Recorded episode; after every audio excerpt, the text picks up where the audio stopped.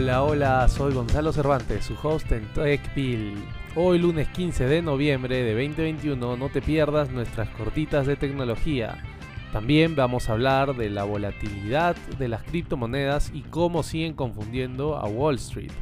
Algunos tips de cómo Microsoft pasó de vender sus productos en cajas a venderlos en la nube. Y por último, ¿qué tienen en común Johnson Johnson, General Electric y Toshiba? Te lo contamos hoy. Empezamos con TechPil.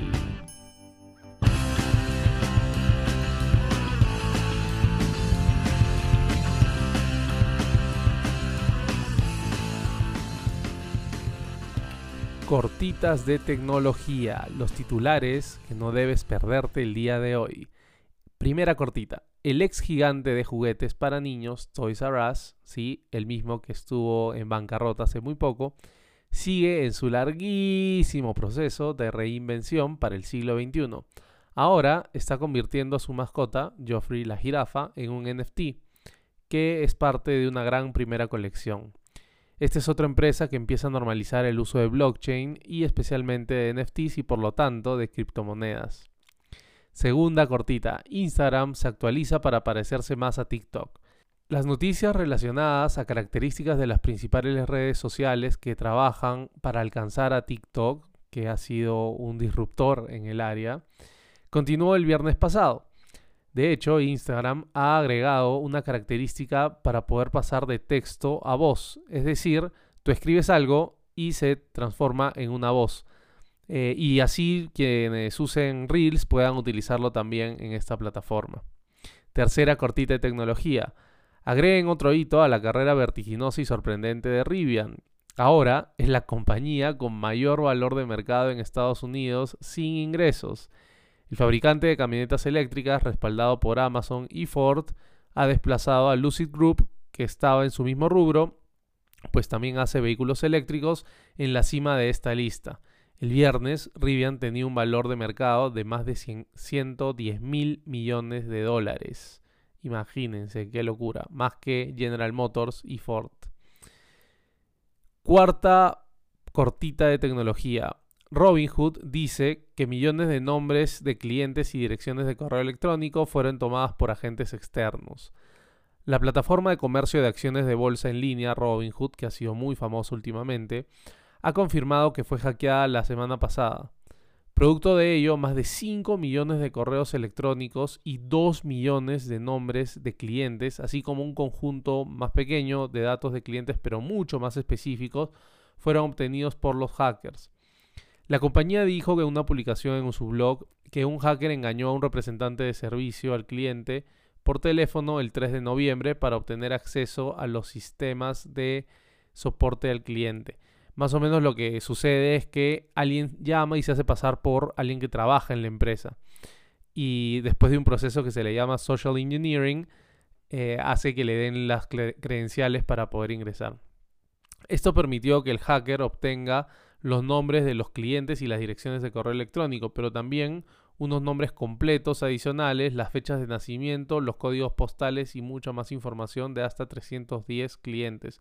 Pobrecitos. Quinta y última cortita de tecnología. Facebook se convertirá en un centro de compras en vivo. En otras noticias de Meta, Facebook está implementando nuevas funciones de compras, incluida una experiencia de compras grupales y una prueba de compras en vivo para creadores. Queda por ver qué también le va a ir en estas compras en vivo. Empezamos con nuestras pastillas de tecnología de hoy 15 de noviembre. Primera pastilla, la volatilidad de las criptomonedas sigue desconcertando a Wall Street. Coinbase es una aplicación que te permite comprar y vender todo tipo de criptomonedas, de hecho, ahí puedes comprar Bitcoin, Ethereum, Dogecoin y alrededor de 50 más.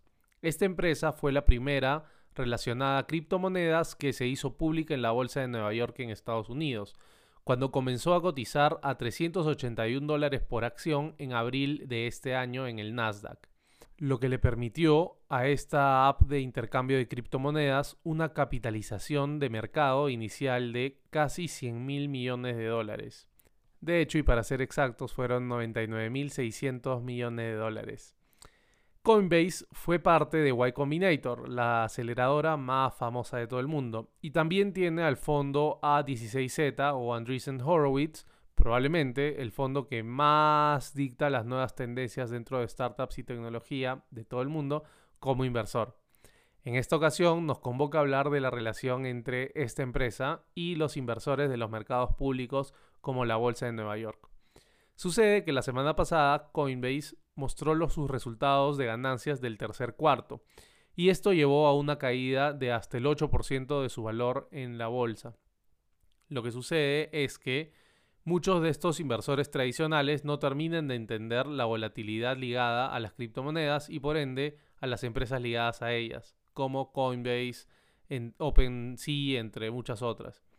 Ahora, lo anecdótico es que Coinbase avisó hace ya varios meses cuando mostraba los resultados del segundo cuarto que sus ganancias en el tercero eh, iban a caer. Sin embargo, parece que los inversores no quisieron creerle, o por lo menos eh, creyeron que iba a ser diferente. Normalmente sucede que una industria es volátil al inicio, pero luego con el tiempo se vuelve más segura. Eh, y de hecho más predictible. Sin embargo, no parece estar pasando lo mismo con la economía ligada a las criptomonedas, que no cumplen con ciclos regulares como otras industrias, sino más bien que cumplen con una volatilidad extrema que no permite tener modelos claros de predictibilidad sobre cómo le va a ir a estas acciones. Como dice Nigel Sussman de TechCrunch, si desea exponerse al mundo de las criptomonedas, comprar acciones en Coinbase no es un método tan malo para hacerlo. Sus ingresos van hacia arriba y hacia abajo dependiendo del volumen de mercado de las criptomonedas. Es decir, qué tanta gente las usa y, qué tantas transacciones se generan sobre ellas o con ellas. Y por lo tanto también depende directamente de los precios de estas mismas criptomonedas. Por ejemplo, si es que sube mucho, seguramente eh, van a haber personas que van a querer utilizarlas menos porque es más caro ingresar a esta criptomoneda. Sin embargo, si cae, eh, dependiendo de cuál sea, si cae Ethereum, si cae Bitcoin, mucha gente va a querer comprarlas y empezar a utilizarlas. Eh, caso contrario, en algunas otras criptomonedas, si es que suben el valor, más gente va a empezar a comprarlas porque creen que puede ser el siguiente Bitcoin o Ethereum. Dado que el mercado público aparentemente encuentra que los resultados de las criptomonedas son vergonzosamente impredecibles, las acciones de Coinbase pueden subir y bajar drásticamente dándole una sensación de, criptomoneda en sí. Entonces ya saben, si quieren probar un poquito con las criptomonedas, prueben mejor con Coinbase. Creo que esta es una gran oportunidad para entender eh, lo riesgoso que es el mundo de las criptomonedas hoy en día. Sin embargo, eso no le quita que quienes quieran aprender sobre ello ahora, luego puedan aplicar la tecnología detrás de las criptomonedas para otras eh, actividades, incluso algunas más revolucionarias que la de las mismas cripto segunda pastilla de tecnología, Microsoft, de la caja a la nube. Hoy en día tendemos a dar por sentada la nube como una forma de entregar y crear software, pero no siempre fue así. Hace menos de una década, de hecho, empresas como Microsoft vendían la mayor parte de su software en cajas. De hecho, también eh, esto se aplica y sobre todo a los videojuegos. Hoy en día todo se puede obtener desde la nube, sin embargo hace poco se tenían que comprar CDs para descargar o hasta jugar el juego. Ni hablar de los antiguos cassettes en Nintendo 64 o Super Nintendo. Siguiendo con la historia de Microsoft. En 2012, cuando la compañía empezó a pensar en cómo sería el futuro, quedó claro que el software eventualmente se trasladaría a la nube. Obviamente el camino no fue simple, pues había que convencer a millones de clientes que las cajas son productos que ya no eran la mejor opción y que todo desde la nube iba a tener mejores resultados incluso para ellos mismos. No podemos dejar de lado el hecho de que todo el cambio hacia la nube no se dio de un día al otro, sino más bien fue un proceso bastante largo de bastantes años con un costo bastante alto. Pues primero tuvieron que cambiar internamente.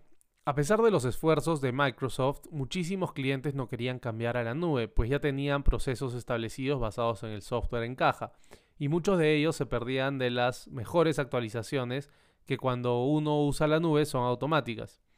Una idea muy interesante detrás de este cambio es que Microsoft vea los negocios en forma de una S girada 90 grados. Seguramente ustedes la han visto antes. Empiezas con un alto crecimiento y eventualmente cuando llegas a la cúspide todo empieza a decaer. para luego volver a subir. Entonces ellos eventualmente se dieron cuenta de que estaban llegando a esa cúspide con el negocio que habían eh, desarrollado, ya que era muy exitoso, y entonces venía la caída. Esta forma de ver los negocios los obligó a tomar una decisión drástica pensando en el futuro. Una buena decisión que hoy los ha llevado a ser la empresa con mayor valor de mercado del mundo. Otro punto clave fue el liderazgo de la empresa. Si bien es cierto, la transición a la nube ya había comenzado cuando Satya Nadella eh, reemplazó a Steve Ballmer como CEO de Microsoft, fue la cultura implementada por el sucesor lo que impulsó a Microsoft a donde se encuentra hoy. Se creó una cultura de aprendizaje y ayudó a empoderar a personas para tomar decisiones, lo que ciertamente ayudó durante un periodo de cambio en el que la empresa estaba completamente cambiando su enfoque con respecto a la nube. También se le da crédito a Nadella por lograr que diferentes partes de la empresa trabajen juntas en lugar de competir entre sí. Otro aporte enorme y gigantesco por parte del actual CEO de Microsoft fue darse cuenta de que no todo podía estar dentro del mismo corralito de Microsoft, lo cual impulsó el lanzamiento de Office para el iPad, que definitivamente cambió el cómo usuarios de otras plataformas utilizaban Office. El camino no fue fácil, pero eh, los resultados son enormes y creo que eh, este es un gran ejemplo de cómo una buena estrategia implementada correctamente puede hacer que un gigante como Microsoft pueda revolucionar una vez más el mercado del software en el mundo. Tercera y última pastilla de tecnología. ¿Qué tienen en común Toshiba, General Electric y Johnson Johnson? Bueno, resulta que estos tres conglomerados gigantes de Japón y Estados Unidos respectivamente han decidido partir sus negocios en tres.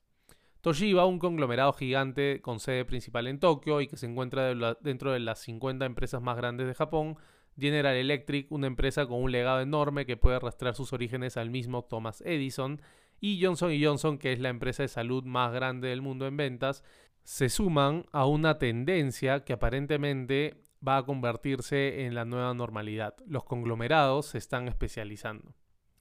Estas acciones van en contra de la consolidación normal que vemos en empresas. Cuando una compra a la otra, entran a nuevos rubros o se solidifican en alguno de los rubros. Por ejemplo, Johnson Johnson ha visto que muchas cosas han cambiado en los últimos 130 años desde que fue fundada. Los procesos de producción y ventas de sus aparatos médicos se han complejizado muchísimo y hoy en día requieren muchísima más tecnología que su segmento de productos masivos, como el Tylenol, por ejemplo. Esta especialización parece estar ligada a buscar un mejor rendimiento en cada nicho, que a su vez pueda brindarles una mejor valuación en Wall Street. Vamos a ver si tal vez muy pronto va a haber otras organizaciones, tal vez a nivel latinoamericano, que empiecen a desmantelar algunos negocios, vender otros o partirse, como en este caso, en tres. Muchísimas gracias a todos. Esto ha sido nuestras pastillas de tecnología. Encuéntrenos en Facebook e Instagram como TechPil con doble L. Una vez más, muchas gracias a todos por escucharnos. Si desean colaborar con este podcast, no olvides compartirlo con tu familia y amigos. Si deseas que hablemos de algún tema en específico, escríbenos por Instagram o Facebook, TechPil con doble L. Gracias también a Forget the Well por la música del episodio de hoy. No olviden calificar este podcast y dejar un comentario en donde sea que lo estén escuchando. Nos vemos el miércoles con más cortitas y acontecimientos del mundo startup y de las empresas de tecnología más grandes. Que la fuerza los acompañe, larga vida y prosperidad.